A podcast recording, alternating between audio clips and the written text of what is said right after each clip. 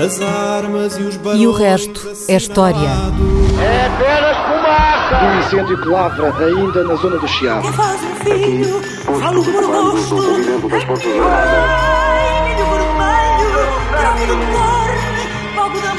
Quer transformar este país numa ditadura. Não, não. Com João Miguel Tavares e Rui Ramos. Olá, sejam bem-vindos a este episódio 144 de E o Resto é História, com o par de animadores Rui Ramos e João Miguel Tavares. Recordamos que E o Resto é História pode agora ser visto em vídeo no YouTube, no canal do Observador, onde aqueles que acham as nossas vozes sedutoras têm agora a oportunidade de ver as nossas caras. Mas avisamos desde já que podem ficar desiludidos. O ouvinte José Almeida enviou-nos uma pergunta muito curiosa. Diz ele: Numa fase em que muito se fala de tirania, invasão de países soberanos e tragédia humanitária, será que poderiam abordar o tema das invasões francesas a Portugal, as suas consequências, cicatrizes e paralelismos com a atual situação da invasão da Rússia à Ucrânia? Então diz-nos lá, Rui, o nosso ouvinte José Almeida tem eh, demasiada imaginação ou é mesmo possível traçar paralelismos entre a guerra da Ucrânia e as invasões francesas em Portugal entre 1807 e 1810? Ah, tem imaginação, mas a imaginação ah, É essencial para um historiador também. é essencial para um historiador e é também essencial para tornar interessante ah, e relevantes as ah, temas ah, do passado.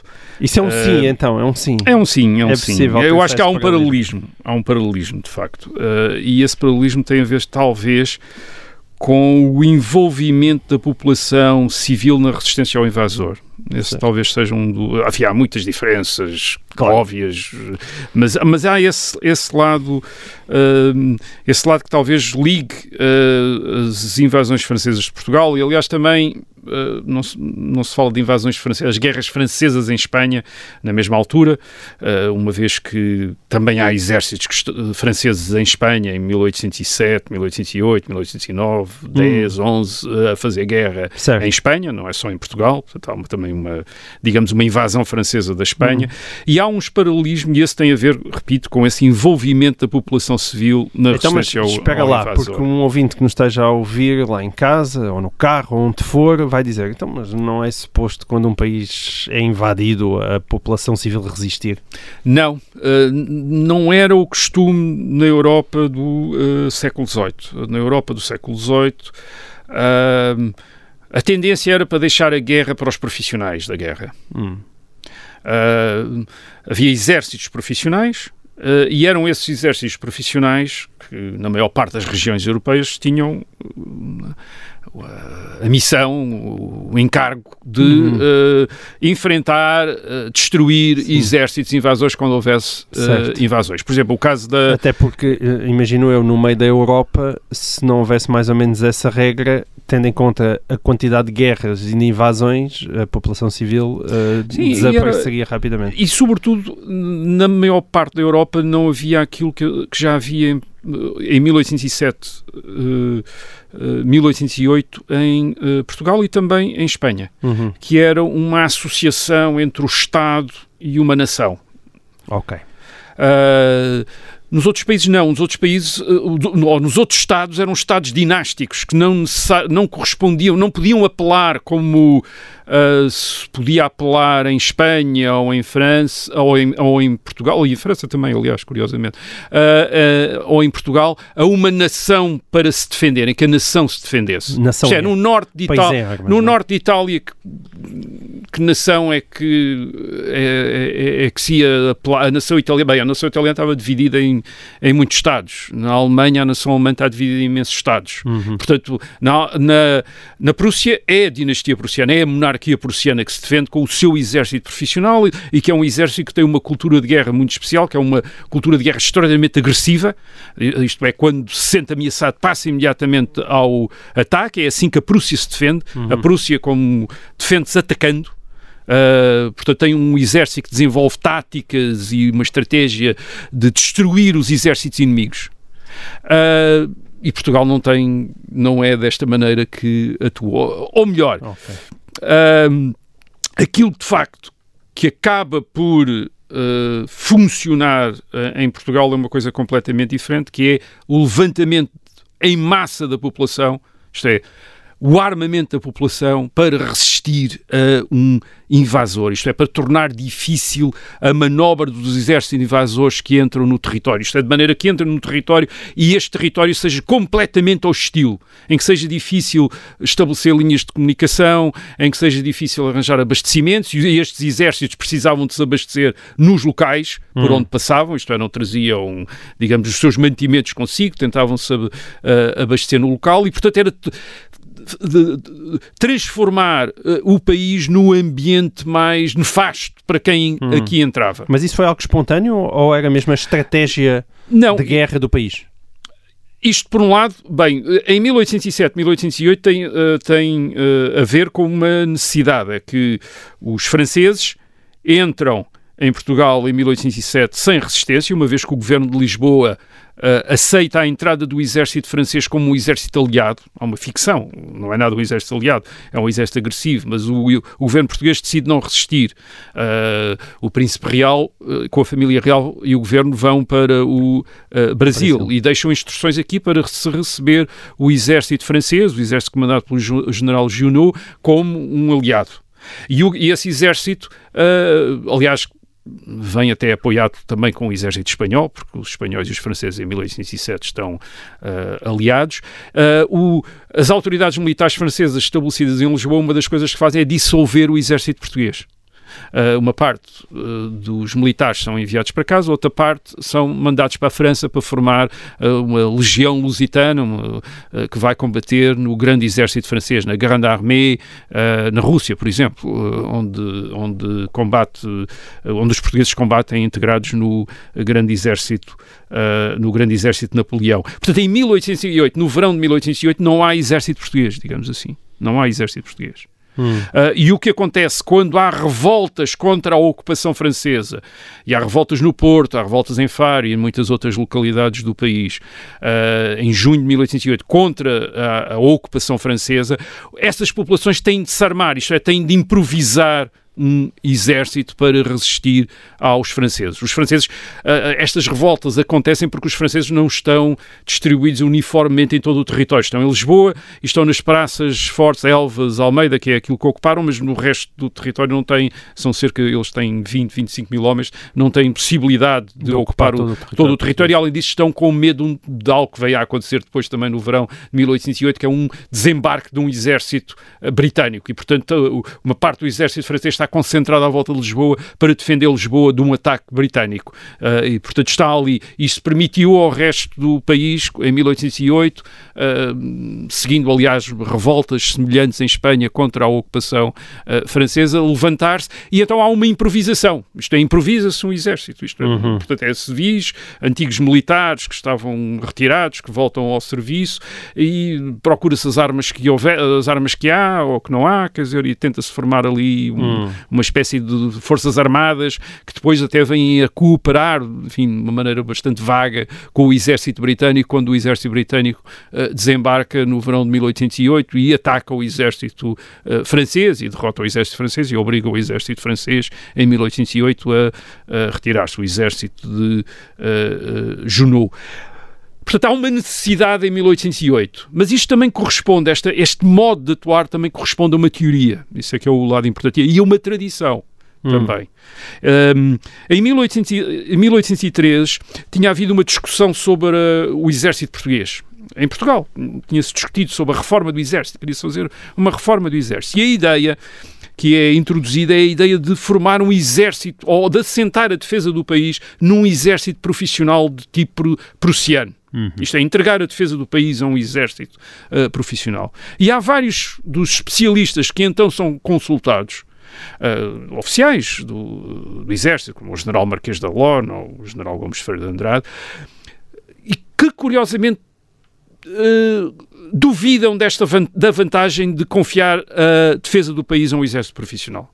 Eles dizem que Portugal uh, tem demasiadas linhas de fronteira, portanto, a linha de fronteira é muito grande com a, a Espanha e tem pouca profundidade. Isto é, rapidamente, quer dizer, um, enfim, um exército que entra para o Alentejo, em princípio... Passa aos 200 km. Uh, quer dizer, tem 200 km, não tem profundidade estratégica para fazer uma defesa em profundidade, isto é, deixar entrar um bocado o inimigo, defender-se, basta uma derrota na fronteira para rapidamente ter o inimigo uh, na Lisboa, capital ou, ou, ou, ou perto de Lisboa. Portanto, estes oficiais que dizem isto argumentam que uh, a favor da forma, daquilo que eles chamam a forma tradicional de defesa. Eles chamam a Constituição Militar do país, é a expressão que eles usam. E qual é a Constituição Militar do país? Uh, como diz um deles, este reino, estou a citar, acha-se por Constituição armado em massa. Hum. Isto é, a defesa do país tem de, se, tem de se fazer em massa. E isto estava baseado numa instituição que existia na forma que que tinha no princípio do século XIX, desde pelo menos meados do século XVI, que é, uh, já falámos aqui dela também, que é a instituição das ordenanças, que é uma espécie de milícias armadas. A população está armada e tem a obrigação de estar armada para participar na defesa do reino se fosse necessária. Portanto, toda a população entre os 15, os homens entre os 15 e os 70 anos, têm de ter ou armas de fogo ou piques, que são lanças, para participar em operações de defesa. Eh, estas são tropas que são distintas, este, este, tipo de forças armadas são distintas daquilo que se chama o exército de linha, que é o exército profissional.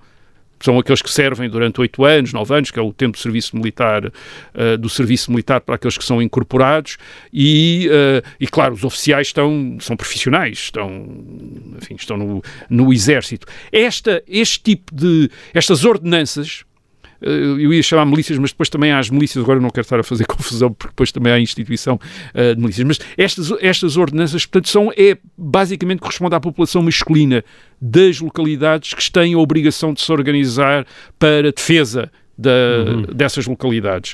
Uh, é como diz, o, aliás, um, um, dos, um dos oficiais consultados nesta discussão de 1803, chama a atenção que isto é muito parecido com o sistema suíço. É, isto é, a nação inteira é o exército. Hum. O exército português é a nação inteira. O exército português é a nação em armas, como, como, como se dizia. E é isso que vamos ver em 1808 sobretudo no fim de 1808, em dezembro de 1808. O exército britânico uh, tinha saído Portugal para a Espanha, portanto, Portugal está desabrigado e há um exército francês, comandado pelo general Sou, que, está, que sabe que vai entrar... A segunda invasão. Uh, é, portanto, aquilo que nós chamamos de segunda invasão, que vai entrar no norte do país. E nessa altura... Uh, a regência de Lisboa, portanto, o governo que está em Lisboa, em nome do príncipe real que está no Brasil, ordena algo que é, uh, portanto, em dezembro de 1808, ordena algo que é, que é definido por eles próprios como o levantamento em massa do povo português. Portanto, há um decreto a ordenar o levantamento em massa do povo português. E aquilo que esse decreto pede é o seguinte, e vou ler porque é impressionante aquilo que, enfim, o, texto é impressionante. Eh, eles dizem que toda a nação portuguesa se arme pelo modo que a cada um for possível que todos os homens, sem exceção de pessoa ou classe, tenham uma espingarda ou um pique. Um pique é uma lança. Com uma, um pique com ponta de ferro de 12 ou 13 varas, de, 13, palmos, 12 ou 13 sim. palmos de comprido. Uhum. E todas as mais armas que as suas possibilidades permitirem que todas as cidades, vilas e povoações consideráveis se fortifiquem, tapando as entradas e ruas principais com dois, três ou mais traveses, portanto, traves, hum. para que, reunindo-se aos seus habitantes, todos os moradores dos lugares, portanto, todas aquelas populações que viviam à volta deviam voltar para a cidade, eh, entrar na cidade e concentrar-se ali, para Uh, portanto, todos os moradores dos lugares, aldeias e casais uh, vizinhos, portanto, venham para a, para a, cidade ou para a povoação para que se defendam ali vigorosamente quando o inimigo se, se apresente.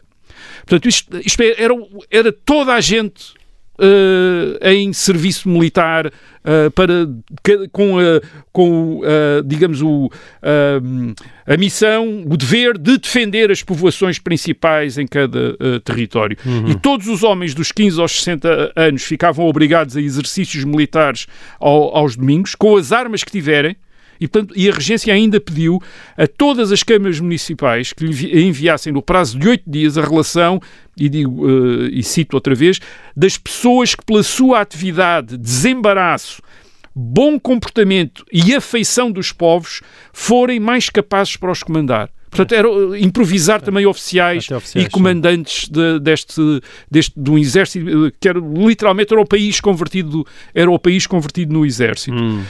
Um, é verdade que a partir de 1809 há um exército britânico em Portugal que vão integrar os portugueses sob comando de oficiais britânicos e é esse exército que dá batalha, que faz cercos, isto é, faz a guerra, digamos, a partir daí, por exemplo, na chamada Terceira Invasão Francesa de 1810, mas ao contrário do que aconteceu na Alemanha ou na Itália, nesta época, a população civil em Portugal é envolvida no esforço de guerra. e é tratada, uh, enfim, comporta-se comporta dessa maneira. Por exemplo, uh, uh, o, o general Su quando entra em Portugal, finalmente, em março de 1809, ele, isto diz ele nas memórias, diz que ficou convencido que tinha, e estou a citar, de enfrentar a nação inteira. Isto é, a impressão que ele teve ao entrar no norte de Portugal, a partir de ele vinha de Chaves para Braga, é que estava a enfrentar toda a população portuguesa. Ele diz, e diz isto, todos os habitantes, homens e mulheres, crianças, velhos e padres, estavam em armas, as aldeias abandonadas, os desfiladeiros guardados. E mais, e depois ele diz, isto era terrível, enfim, ele está impressionado, e os oficiais franceses vêm todos impressionados, ele diz que viu fanáticos, ele, ele usa a expressão fanáticos, aquilo pareciam-lhe fanáticos, que era fanáticos a atacarem e a romperem pelo meio das colunas militares francesas, isto é, a população a atacar as colunas militares francesas e, como eles diziam, eram imediatamente mortos, mas continuavam a atacar. Quer dizer, portanto, ele teve a impressão que estava ali a enfrentar a população toda hum. à, à, medida que estava a entrar uh, uh, hum. em Portugal. E, muito e provavelmente. Os brancos costumes. Não, sim, isto é, é, é posterior, isto é, um, é uma aquisição civilizacional posterior. Porque aquilo que nós temos aqui não é apenas populações que estão a corresponder ao apelo da Regência de Lisboa. Acho que há aqui também uma tradição, tradição que se tinha visto em 1762 naquela invasão de franco-espanhola de 1762, uhum. que é esta população rural do Norte tem uma natural agressividade contra invasores estrangeiros. Hum. É, as populações reagem fortemente contra. Sobretudo uh, no norte. No norte do país. No sul também, em 1801, o exército espanhol também se queixa da reação dali na zona de uh, Porto Alegre, uh, Campo Maior, etc., da população civil resistir ao exército espanhol também. Aliás, dar até mais combate, às vezes mais resistência, do que o exército profissional uh, português. Portanto, está no, no norte okay. e do sul, embora no norte, no norte por também causa é do relevo, é, é mais povoado e o relevo permite, uh, digamos que, uh, ações. reparem como o, o general Sul estava a dizer, os desfiladeiros estavam guardados. Os desfiladeiros, obviamente, são aqueles vales entre montanhas em que ele está, está-se a aproximar Sim. do porto e está, portanto, a entrar, no a passar de trás dos montes para o entre Douro e mim, aquilo é só serras de um lado, serras do outro, vales, e, portanto, e, o, e, a população abandonou as aldeias e está toda nos, enfim, nas colinas, nos eh, morros, armada, para resistir aos, aos para resistir aos franceses. Portanto, o que temos aqui é uma uma tradição de, que já tinha espantado os militares franceses em 1762, isto é, esta participação das populações uh, na guerra e que os tinha levado a comparar a população portuguesa aos selvagens do, do Novo Mundo. Quer dizer, eles diziam, bem, isto só parecem selvagens, que na América e em África que as populações combatiam todas, e em Portugal parece que também combatiam todos, quer dizer, contra, uh, contra uh, invasores. Essa natureza do conflito explica, por exemplo, o grande desastre da Ponte das Barcas, isto é, a população uhum. a fugir dos franceses. No Porto. No Porto, em 1809, já, já falámos aqui também disso, homens, mulheres e crianças que se afogam no Douro quando atravessam, hum, vêm a fugir dos franceses. É, é Porquê é que vêm a fugir dos franceses? Bem, eh, toda a gente está implicada na resistência e, portanto, sabe que os franceses vão ser violentos. E os franceses são, de facto, violentos. Quer dizer, nós, por exemplo, em outubro de 1810, eh, já em retirada, isto é, portanto, a terceira invasão francesa, os franceses estão em retirada, tentaram atacar Lisboa, não conseguiram, eh, o exército francês retira e passa pelo então Bispado de Coimbra. Eh, e, ao, e deixar, os registros são eh, espantosos. Em outubro de 1810, a passagem dos franceses deixou 2.969 civis assassinados em Coimbra pelo exército francês.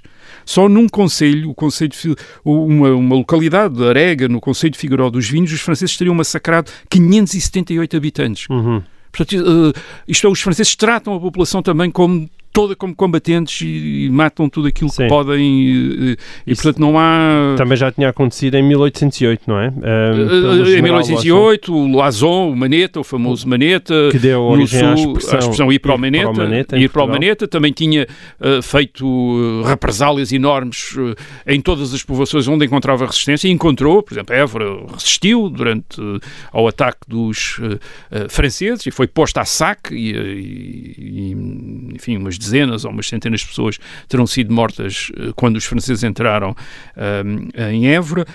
Aquilo im- impressionou os, os estrangeiros. Nós temos relatos de oficiais do exército britânico que ficam horrorizados com aquilo, uh, uh, a paisagem portuguesa por onde passou o, o exército francês, vilas, aldeias, campos abandonados, as populações desaparecidas, portanto, uma coisa. E, e ainda hoje restam sinais dessa destruição nas catedrais, nos mosteiros, com os túmulos partidos, eh, violados. Eh, Aliás, durante muito tempo, eh, na província, os mais velhos continu- continuavam a contar histórias das invasões dos franceses e eu ainda ouvi histórias dessas de pessoas an- antigas em determinadas aldeias contarem-me histórias do, que já tinham cento e tal anos, quer dizer, mas que ainda se lembravam do que é que os franceses tinham feito ali, quem é que tinham matado, que tinham geralmente dado sinais até de desrespeito pela religião, por exemplo, usado as igrejas como estrebarias e coisas assim. Quer dizer, as pessoas tinham ainda eh, memória disso e, e, claro, havia uma, uma vontade enorme de retaliação. Há uns versos.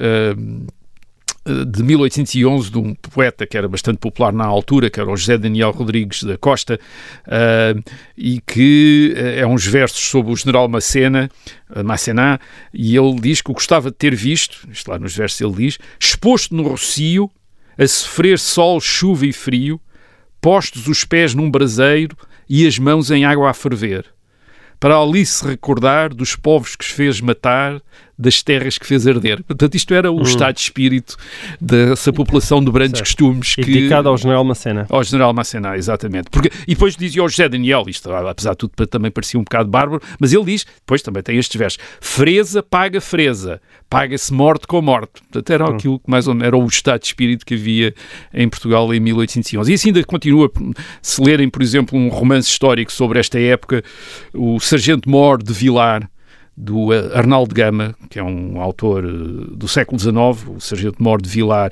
foi publicado em 1863, portanto é, um, é, uma, é uma ficção histórica sobre a segunda invasão francesa, sobre, aliás, a invasão do Porto, em 1809, e ele conta lá, enfim, conta, di- diz tendo ouvido, quer dizer, tendo ouvido a história, portanto não é a invenção dele, como o general Su mandou um parlamentário às, eh, enfim, às... eh, Um negociador. um, portanto, um, enfim, sim, um enviado para negociar Sim. com tropas eh, portuguesas ou com gente armada portuguesa e esse, esse ofi- oficial ou delegado francês foi, diz o Arnaldo Gama, barbaramente assassinado pela populaça que chegou ao excesso de ainda em vida lhe arrancar os olhos e depois o despedaçou e fez em quartos. Hum, Brandos costumes. certo. Muito bem. Olha, hum, foi há 100 anos, hum, no dia 30 de março de 1922, que Gago Coutinho e Sacadura Cabral deram início a um dos maiores feitos portugueses do século XX, a primeira travessia aérea do Atlântico Sul entre Lisboa e o Rio de Janeiro. Sacadura Cabral era o piloto, Gago Coutinho era o navegador e o segredo estava efetivamente na navegação, ah, porque para a dupla de aviadores se conseguir orientar no ar durante a travessia do Atlântico, Gago Coutinho teve de criar a sua própria tecnologia, um novo método de navegação astronómica a partir da adaptação do sextante marítimo.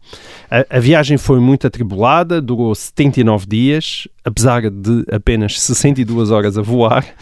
Foram necessárias várias escalas, três hidroaviões diferentes, houve avarias, tempestades e amaragens de emergência, mas a dupla portuguesa conseguiu mesmo atravessar o Atlântico Sul de avião e chegou finalmente ao Rio de Janeiro a 17 de junho de 1922, onde Gago Coutinho e Sacadura Cabral foram recebidos como heróis.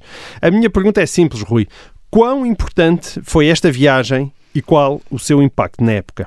Quão, quão importante? Faz-se muita questão do aspecto tecnológico e científico. Hum. E, e isso tem uma razão de ser. É como já tinha havido outras travessias aéreas do Atlântico Norte Certo. em 1919. Nós tínhamos da importância do Atlântico Sul. para se é? dar importância internacional. Enfim, podia-se dizer o Atlântico Sul por si já era importante, mas era. Queria-se dar ma- uma dimensão internacional mais relevante. Uhum. E, eh, e, de facto, este o novo método de calcular a posição do avião, porque é isso que está em causa, eh, isto é através do sextante, dessa sextante adaptado, eh, era tentar saber eh, em cada momento onde é que estava o avião. E essa, esta aparentemente terá sido a primeira viagem aé- aérea oceânica em que os pilotos souberam sempre onde estava o avião. E isso graças a estas Certo. invenções, essas inovações, a adaptação do sextante e também um corretor de rumos, quer dizer, uma, também uma invenção deles para calcular o desvio causado pelos ventos. Enfim, não vou entrar nesse lado eh, técnico. E isso também tem a ver com o facto de as regras mudam quando se, quando se passa o Equador, não é? Portanto, Sim, mas, do mas a verdade é que Gago Coutinho, o é um piloto, desafio Uh, diferente. uh, uh, Sacadura Cabral, o piloto, Gago Coutinho, o, Uhum. o navegador, eles conseguem uh, inventar uh, uh, uma, uma forma de navegar que lhes permite não, não voar às cegas, mas saber para onde Uhum. estão a ir, e essa é uma dimensão que é que diferencia mais a sua, a, a sua viagem aérea de outras viagens aéreas anteriores. Uhum. E, portanto, é muito ah, enfatizada essa dimensão, uma vez que não foram os primeiros a atravessar o Atlântico, embora tenham sido os primeiros a atravessar o Atlântico Sul, mas tinha havido viagens no Atlântico Norte. Portanto, é a viagem mais científica, digamos, Certo. até ah, então. Agora pode-se perguntar, mas como é que Portugal, que não fabricava ah, aviões, estes ah, aviões que são usados são aviões importados, ah, ahm, como é que Portugal, que não fabricava aviões, está envolvido nestas viagens ah, aéreas? Bem, Portugal não fabricava aviões, mas hum, vou utilizar a expressão, fabricava pilotos e aparentemente em grande, ah, numa certa grande quantidade, havia mais de cerca de 40 nesta altura, quer dizer, já no- só Sim. nas instalações militares, pilotos militares, quer dizer, ah, portanto há muitos pilotos e, e muitos pilotos interessados em conduzir aparelhos, em serem agora. autores. É, e graça, e são, estes são da oficiais da Marinha, os dois, tanto Exato. Sacadura Cabral como uh, Gago Coutinho, são oficiais da Marinha. É, Além disso, tinham uma coisa em comum estes pilotos, como, como é o caso de Gago Coutinho e Sacadura Cabral, eram militares com experiência colonial. Hum. Aliás, eles tinham se tornado amigos em Moçambique em 1907. Era aí que se tinham encontrado e que se tinham tornado uh, amigos. Isto é, eles tinham passado muito tempo nas colónias. O passar muito tempo nas colónias, no caso deles, em levantamentos topográficos, de limitação de fronteiras, em trabalho técnico, portanto. Certo. Um, o passar muito tempo nas colónias queria dizer que estavam em contacto com uh, representantes das outras potências coloniais, uh, alemães, franceses, ingleses, portanto, trocavam, enfim, informação com eles, o, o, o que os deixava muito sensíveis a questões da tecnologia, por exemplo, no caso da aeronáutica, e até a, à medida em que a aeronáutica pareceu im- imediatamente interessante para Portugal, para ligar Portugal às suas colónias. Portugal é um país com colónias nesta, ah, colónias africanas, também na, na Ásia e na Oceania nesta, ah, nesta época, e depois para a exploração e domínio dos territórios coloniais. Havia uma grande. Isto eram territórios que estavam ainda a ser explorados. Angola, Moçambique, até mesmo a Guiné estão a ser delimitados.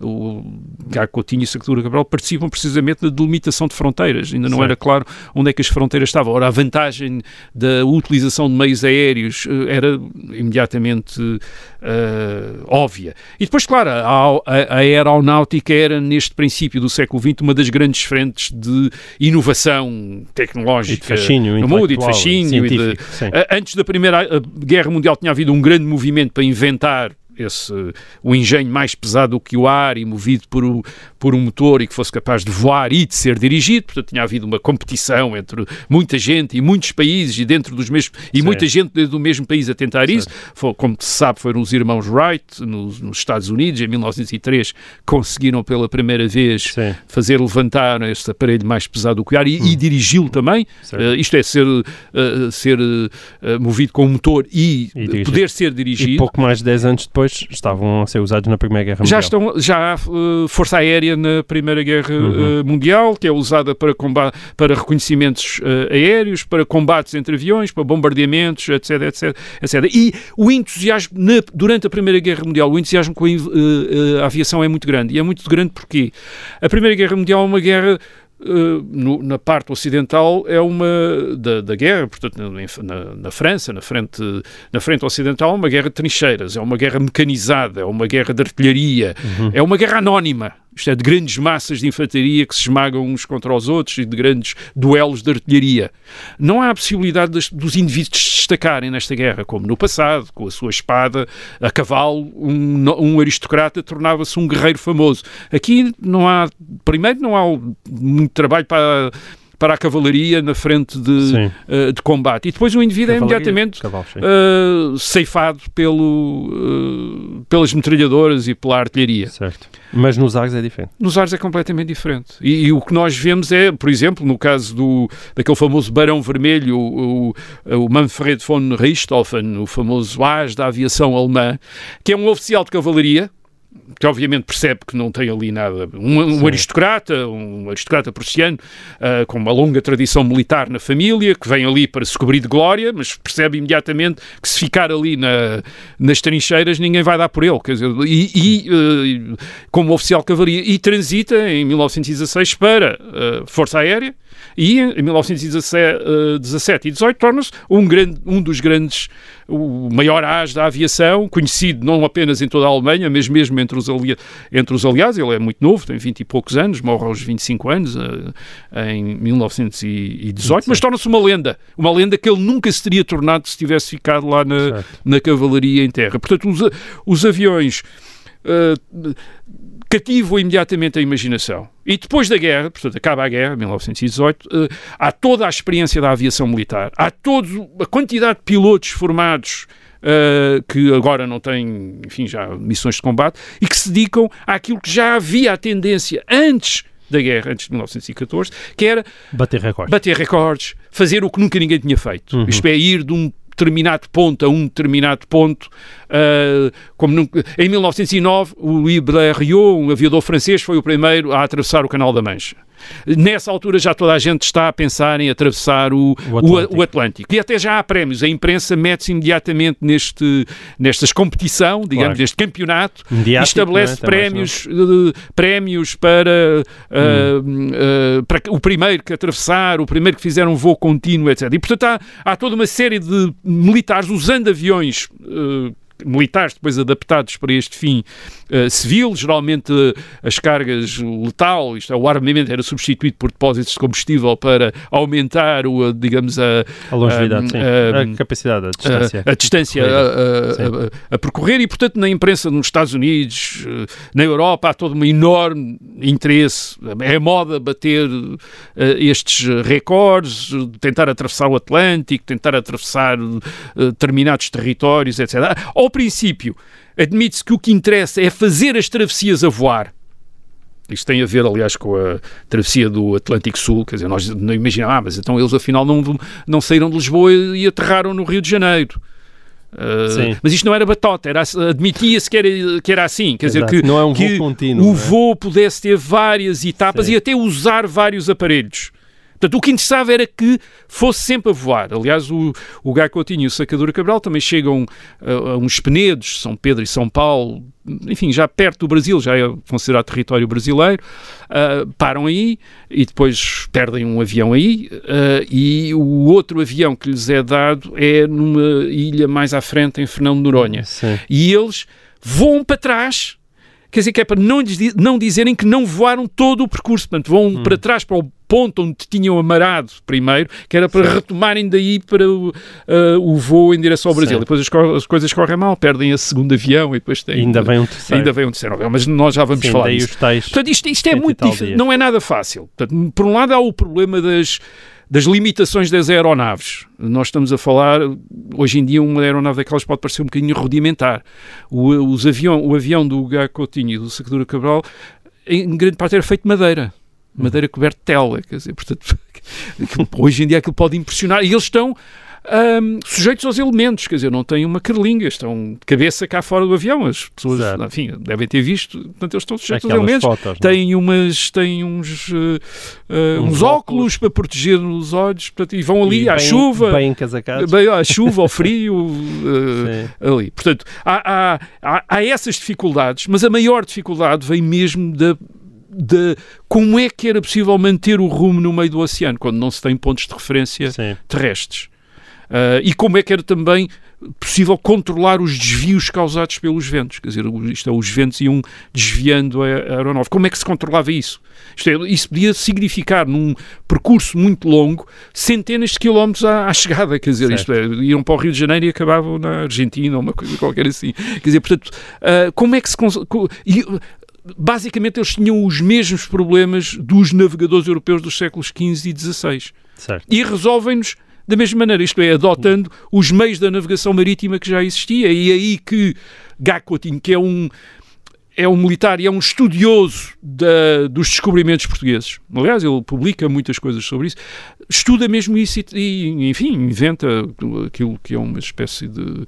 De adaptação do, um, do sustento marítimo. essa adaptação do, do, do, do sustento marítimo que lhe permite calcular e, e, e estar seguro sobre a posição do avião Sim. sempre que, eh, que... Agora, como é que surgem aqui os portugueses Uma e porque é tecnologia que que, se empenham? depois foi usada também É. durante algum tempo daí para a frente, sim. Exatamente. Ah, bem, arranjar aviões, aviões não era complicado. Eh, Os aviões não eram até, enfim, não eram completamente baratos, mas não eram assim muito caros. Só para vos dar uma ideia, em 1912, tanto o século como o comércio do Porto compraram aviões. Por subscrição pública, isto é, foi uma espécie de. Puseram lá nas colunas, vamos comprar um avião, vamos comprar um avião. E o século comprou um avião e depois o comércio do Porto, para não ficar Sim. atrás. O século era um diário de, da manhã de Lisboa, um, o grande diário, e o comércio do Porto era o grande diário do Porto, Sim. para não ficar atrás também comprou um avião.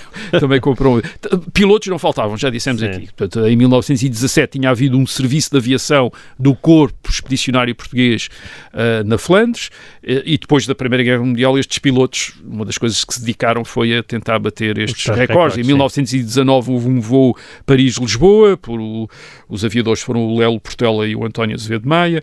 Em 1920 há um voo Lisboa-Madeira, os pilotos são Sarmento Beis e Brito Paes, são todos militares, Uhum. são todos militares e fazem estes, ah, chamavam-se raids aéreos, raids aéreos, Uhum. quer dizer, assim que eles... A, a inspiração é óbvia, quer dizer, o que é que eles pensam? Quer dizer, eles, eles pensam década de 1920, depois da Primeira Guerra Mundial, que os portugueses, portanto, época das grandes viagens aéreas, e eles pensam que os portugueses têm de ter, nesta época de grandes viagens aéreas, o mesmo papel que tiveram nas grandes viagens marítimas dos séculos XV e XVI. Certo. E, e a travessia do Atlântico Sul, Tem uma vez que o- é? os americanos e os britânicos tinham antecipado no Atlântico Norte, então o Atlântico Sul, que tinha sido o grande espaço de navegação português no século XV e XVI, as rotas para a Índia, Uhum. eh, esse ia ser. eh, óbvio, tinha de ser voado em primeira mão pelos portugueses, isto é, tinham de ser os primeiros a, a voar. Portanto, há ali uma grande fixação. E depois é um- um- uma parte do mundo que ainda tem muito a ver, tem muito a ver com Portugal. O Brasil, Hum, o Brasil, que é o grande destino da imigração portuguesa no fim do século XIX e princípio do século XX, há mais de meio milhão de imigrantes portugueses no Brasil. As cidades do Rio de Janeiro, de São Paulo, estão cheias de eh, portugueses. E depois há Angola, do outro lado, eh, em África, que é a colónia que na década, em relação à qual na década de 20 há mais esperanças de vir a ser um novo Brasil. certo. Nós falámos aqui da, daquela fraude monetária do Alves dos Reis. O foco dessa fraude monetária é Angola, é o desenvolvimento de Angola, em 1925, quando é descoberta, é o Banco Angola e Metrópole, quer dizer, portanto, Angola tem esta, também tem esta mística, quer dizer, também tem esta ressonância, e portanto, voar no Atlântico Sul, tal como os ingleses e os americanos tinham voado no Atlântico Norte, era uma maneira dos portugueses, de alguma maneira, marcar esse espaço como um espaço ao qual tinham direitos históricos, Hum. digamos assim. Isto é, aquele era o nosso mar, a parte do Atlântico que pertencia a, a Portugal. E reparem que os portugueses antecipam-se aos espanhóis. Os espanhóis também, também têm grandes interesses, enfim, as, as antigas colónias, a antiga América Espanhola, etc. Mas só em 1925 é que fazem este percurso que o eh, Gago, eh, Coutinho e o Sacadura Cabral fazem Sim. em eh, eh, 1922. Bem, isto era o interesse era suficientemente óbvio para interessar o governo, o governo republicano, o governo financia o projeto, que é um projeto inicialmente do, do Sacadura Cabral, que é o piloto, uh, uh, que ele depois é que contacta uhum. Gá Coutinho para, para a navegação, para a dimensão da, na, da navegação, mas, portanto, o governo, os governos republicanos uh, prestam-se a, a apoiar o projeto, não apenas um, fornecendo os aviões, aliás, acabam por fornecer os três aviões necessários, mas também para deslocar barcos de guerra para servirem de apoio à expedição aérea. Certo. Por exemplo, o Cruzador República é enviado... Apoio do barco apoio para levar. Sim, era fundamental ter esse apoio com abastecimentos, com eh, combustível, etc. Portanto, o barco ia seguindo o percurso mais ou menos certo. para estar sempre um bocadinho à frente para quando chegasse haver ali apoio para. O, o, e o avião amarava, o avião e abastecia-se. E depois havia também uma, um interesse que era o, o, da, o da época. O, a época é, é 19, o ano 1922 é o ano do centenário da independência do Brasil. Hum. Ok. Uh, e está previsto uma visita do Presidente da República, António José de Almeida, ao Brasil. Uh, e, portanto, isto, enfim, os portugueses poderem chegar ao Brasil que se tinha tornado independente, independente 100 anos depois, de avião. Dizer, eh, sendo que os brasileiros tinham alguns pioneiros da aviação, como o Santos Dumont, que uh, em França é, uh, enfim, o autor de algumas das uh, primeiras experiências de aviação com sucesso e, e assistidas pela população parisiense, etc. Portanto, é um, mas, mas é os portugueses que chegam primeiro, que se propõem chegar ao, ao, ao Rio, de, Janeiro de avião. E, e depois 1922 também. Uh, uh, 1922 tinham passado cerca de seis meses sob a noite sangrenta de 19 de outubro de 1921, de que falámos também aqui certo. há uns meses, há uns um, meses um atrás. Acontecimento Uma, um momento de grande divisão, de grande violência uh, da vida pública portuguesa, e eis uma possibilidade de uh, focar a atenção dos portugueses e uni-los em, em, volta de um empreendimento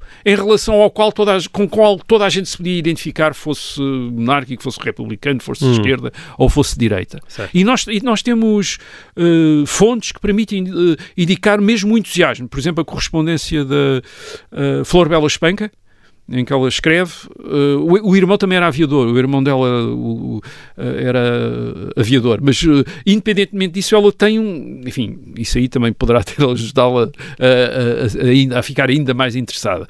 Mas, mas ela está verdadeiramente fascinada e, e vive aquilo intensamente, quer dizer, quase. Portanto, isto é, uma, é, uma, é um empreendimento que dura quase mais de dois meses portanto, começa no fim de março, só em junho é que se chega ao Rio de Janeiro. Há estas peripécias eh, todas e, portanto, a, imprensa em Portugal vai dando as notícias cada vez mais sensacionais. Uh, chegaram, não chegaram, perderam um avião, têm outro avião, vão conseguir, não vão conseguir. E, portanto, as pessoas aqui estavam, uh, enfim, alvoraçadas pela primeira vez com algo que não era uma guerra civil, nem um combate entre uh, portugueses na, na, na, Baixa de Lisboa a matarem-se uns aos outros. Os, os aviões os aviões, só para falar destes aviões, eram uh, aviões que tinham, eram ferries uh, três, quer dizer, ferry third, quer dizer, era um avião britânico, uh, tinha um motor Rolls-Royce, atingia uma velocidade de 150 km por hora. a uma altitude máxima de 300 metros, mas verdadeiramente eles voavam a cerca de 100 metros acima do, uh, oceano, portanto, em Já geral. Um rasante, é? E tinha uma autonomia de, em termos de combustível de cerca de 11 horas. Uhum. Sim, quase voo, mais é. ou menos, quase, quase voo. Os pilotos, isto é um lado também interessante. Nós, eu estava a falar de outros pilotos da Primeira Guerra Mundial, jovens, de 20 e tal anos. Estes não são. O Sacadura Cabral tem 41 anos, que é o piloto, e o Gai Coutinho, que é o navegador, tem 53 anos. Portanto, já certo. são senhores, quer dizer, já... já a, a, viagem, a viagem, bem, a viagem tem várias escalas, usa vários aviões, eles primeiro vão até às Canárias, depois das Canárias para Cabo Verde, daí até aos tais Penedos, enfim, são uns rochas no meio do mar, os Penedos de São Pedro e São Paulo, já no Brasil, onde o avião se afundou, portanto, certo. aí afundou-se o primeiro avião deles, a 17 de Abril, Portanto, eles têm de esperar por um novo hidroavião uh, e retomam a, a, viagem a 11 de maio, quase, portanto, um mês depois. O que acontece é que esse hidroavião naufraga outra vez. Certo. Portanto, tem de esperar por uh, São aviões. mais um. Exato. São aviões, mas naufragam, não é? mas naufragam. A mar, quer dizer, eles são Sim, sim, hidroaviões. claro, são hidroaviões, estão no mar e geralmente é, no mar vinham as tempestades, não é? Havia, houve também problemas de vez em bastava- dos flutuadores. Eram os Bastava um flutuadores. flutuador bastava, e ou partia-se, quer dizer, numa partia-se, altura, porque o, enfim, a superfície do mar não é lisa, quer dizer, é um- estamos a falar no do Atlântico oceano, isto no é uma, Atlântico, é? é um, são mares, agi- é um mar Muito agitado, agitados. etc. Portanto, o governo, eh, portanto, o segundo avião eh, também eh, é liquidado a 11 de maio, portanto, o governo lá puxa os cordões, ah, manda o último avião que tem daquele tipo, quer dizer, o, o- que é o Santa Cruz, depois fica batizado por Santa Cruz, que chega a 2 de junho, e portanto aí a 5 de junho é que eles então partem de, da ilha de Fernando de Noronha para o Recife e depois seguem a costa eh, brasileira até ao Rio de Janeiro eh, a 17 eh, de junho e aquilo é uma, enfim, é uma festa enorme, são heróis, a imprensa Sim. portuguesa faz primeiras páginas e, eh, exaltadas de patriotismo, viva a pátria, viva a Sim. glória aos heróis, é uma, uma coisa eh, enorme. E, e, claro, não foi a única viagem. Eh, há mais viagens. Em 1924 há uma famosa viagem também eh, que também capta muita atenção, que é uma viagem entre Lisboa e Macau. Ó, Portanto, é uma das viagens mais, mais, longa, então, longas muito que mais até longa. então tinha sido tentadas pelo Sarmento de Beires e pelo Brito Pais, dois majores aviadores do Exército. Estes são do Exército, são veteranos da Primeira Guerra Mundial. O Sarmento de Beires tinha sido piloto.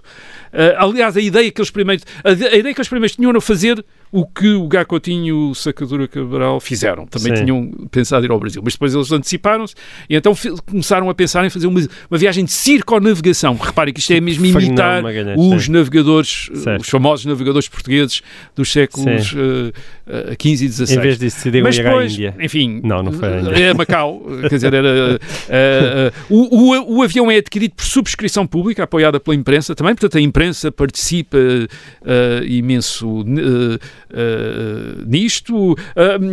Posso já falar, há aqui um avião, há um livro do Sarmento Beires, que foi reeditado em eh, 2020, que chama-se de, de Portugal a Macau, eh, a editora é Edições eh, eh, Afrontamento. Sim. Eh, Isto é uma A viagem do a viagem- Pátria, chamava-se Uh, Pátria. o Pátria era o avião. O, avião. Exato, o avião.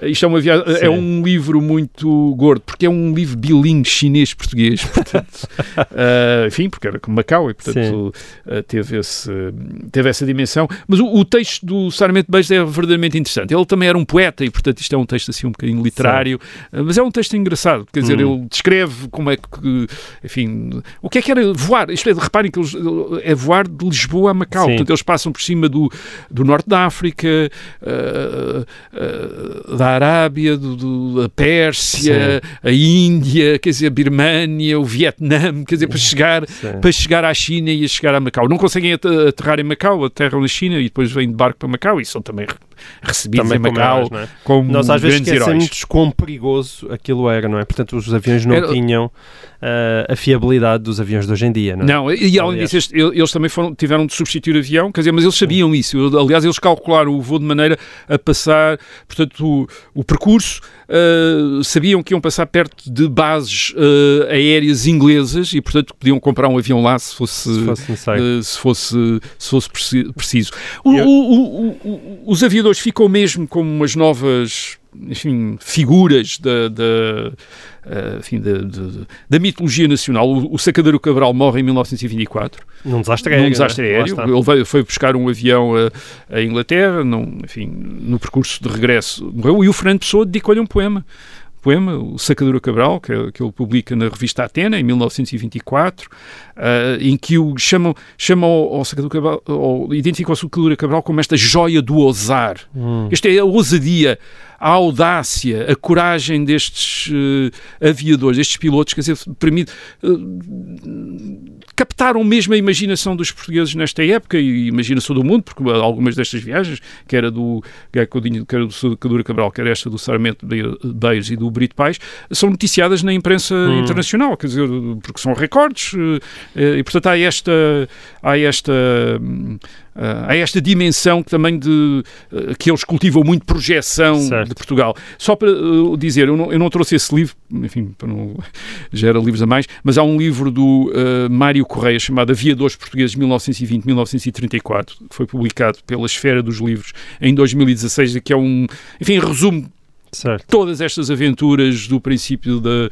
década de 20 e o princípio da década de 30 dos aviadores portugueses. E, de facto, eles estiveram extraordinariamente ocupados em Sim. voar, etc. Só para falar ainda de mais um, mais um livro, é? só de mais um livro em relação eh, à- ao 1803 e a defesa de Portugal. Eu falei Certo. aqui da questão da- invasões francesas. eh, antes das invasões francesas, a discussão sobre a defesa de Portugal. ah, ok. E é, há A este livro Portugal que são três, armas, é? são três volumes, eu tenho só aqui o primeiro volume, depois os outros até são mais grossos, em que o eh, Manuel Amaral, numa edição da Tribuna da História, publica a documentação e até as memórias do, do general Marquês da Lorna e do, Hum. dos memórias, isto é, os memorandos, os relatórios, e do general Gomes Freire sobre essa discussão de 1803, sobre a reforma do exército de 1803. Para quem se interessa sobre a cultura militar e até e a defesa do país, estes três volumes são eh, muito interessantes porque têm esta documentação toda sobre como é que era a organização militar do país e como é que o país estava a preparar para a defesa e, e também uma ideia da discussão nos meios militares sobre o que é que se havia de fazer no caso eh, de uma defesa e esse lado interessante que é a ideia da nação em armas como uma- a grande maneira de defender Portugal, não pura e simplesmente através de um exército profissional, mas transformando a nação, isto é, a população, num exército, Muito que bem. era a maneira de, de defender o país. Sim, senhor. E assim acaba mais este episódio de E o Resto é História. Até para a semana.